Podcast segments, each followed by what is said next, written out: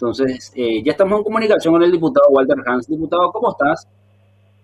Bien, Luis, un gusto saludarte. Un saludo a la audiencia. Muchas gracias por atendernos. Diputado, vos habías planteado a través de tu cuenta de Twitter que si los senadores eh, se hacían en los bien votados y con el tema de la modificación de la figura de delito a crimen por las invasiones se iba a tener que presentar por diputados. ¿Cómo quedó eso? Y mira, realmente es lo que corresponde, ¿verdad? Nosotros nomás eh, por ahora teníamos otras prioridades también en la agenda parlamentaria. O sea, es que es un colegiado donde las decisiones no se toman de manera particular, sino que siempre tiene que ser consensuado y bueno, todavía no, pudimos en la bancada plantear y, seguramente si es que no eh, enseguida no hay digamos eh, para no confrontar también con senadores, ponerle que esta semana o la próxima ellos no aprueben, ahí sí plantearíamos desde la bancada de otro lado eh, presentar nosotros el proyecto de ley, como ya lo hicimos con con aquel proyecto descabellado también de Pedro Santa Cruz de despenalizar las invasiones, ¿verdad? Eh, entonces, eh, eso está ahí pendiente, estamos atentos, seguramente eh, muy próximamente vamos a ver si esperamos que senadores eh, traten eso en plenaria o directamente lo hacemos nosotros en diputados. No, hablando de, la Cámara de Diputados, Walter, la discusión que se hoy, hoy se generó en la plenaria sobre el estronismo, sus bondades, sus defectos, su crueldad, eh, ¿qué, reflexión te deja después de, de, escucharle a todos tus colegas? Y también yo escuché que te interveniste y le reclamaste algo a Sebastián García.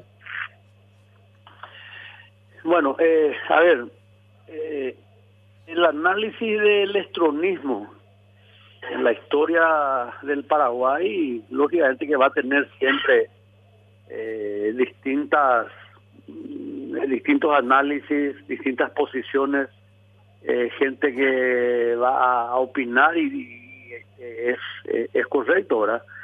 Yo siempre digo que eh, el Partido Colorado es una institución que está por encima, muy por encima de los hombres que en algún momento tuvieron responsabilidad en nombre del Partido Colorado. Entonces no se puede mezclar la actuación o la responsabilidad de personas en, en nombre del partido.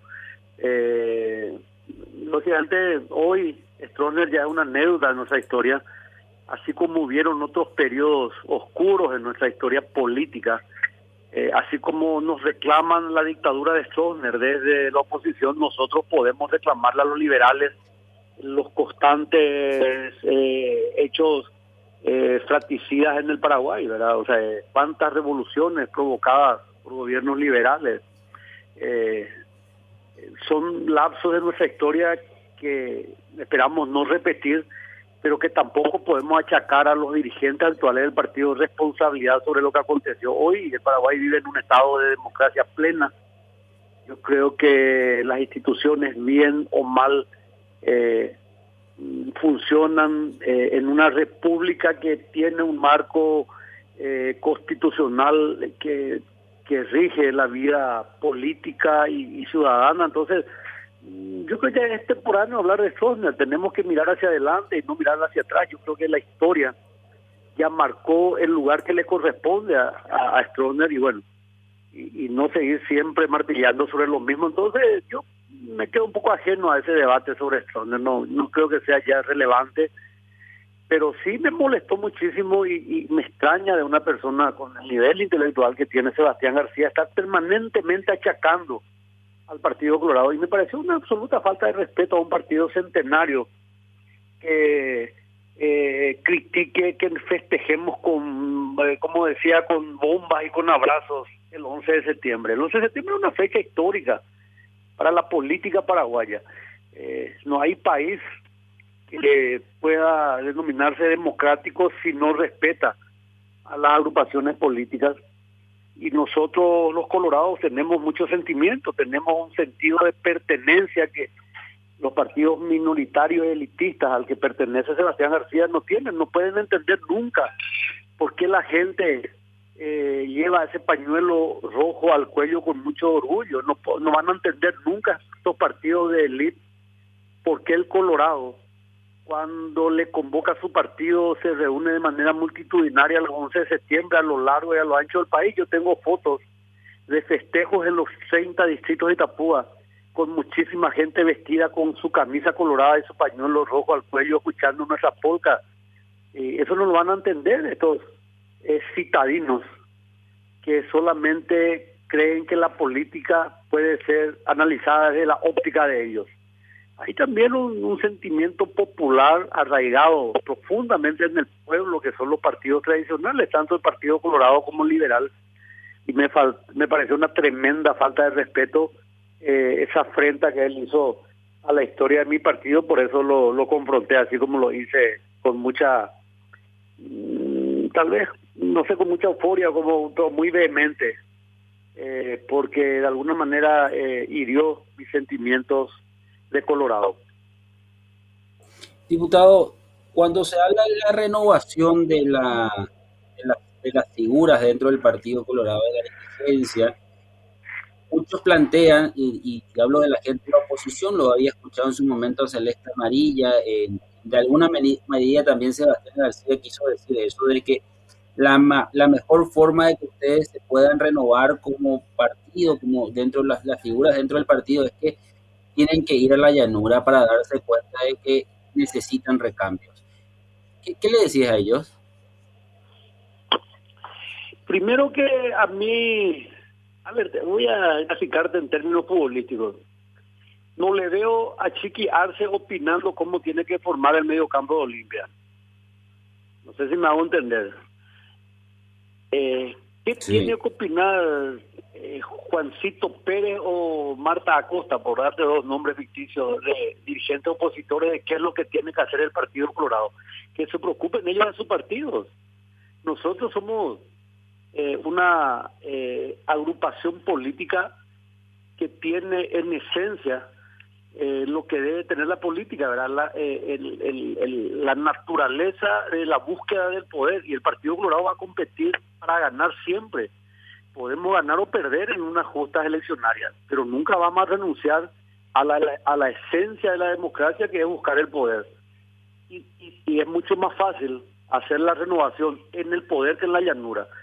Y el ejemplo está en el 2008, ¿verdad? Nosotros perdimos el poder, no ganó Lugo, pero inmediatamente nos abroquelamos bajo nuestras eh, banderas, eh, con nuestras convicciones, eh, nos juramentamos devolverle al partido al poder y en el 2010, recordará, el Partido Colorado hizo una gran elección en las municipales, recuperó a, Asunción, que estaba en manos de la oposición, recuperó Coronel Oviedo, creo que Fernando de la Mora y San Lorenzo también y con mucho, eh, a ver, con mucha humildad encaramos las elecciones del 2013 con Horacio Cartes para volver al poder y lo hicimos. Entonces, eh, yo respetuosamente le digo a mis apreciados amigos de, otros partidos políticos que traten de tener su casa en orden, eh, de tener su casita arreglada y que no se fijen si nosotros tenemos bien arregladita en nuestra casa.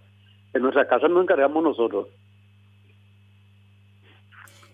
Y a esto se suma, eh, Walter, que lo que escuché hoy en, el, en, las diferentes intervenciones de los parlamentarios, que el Partido Colorado está secuestrado.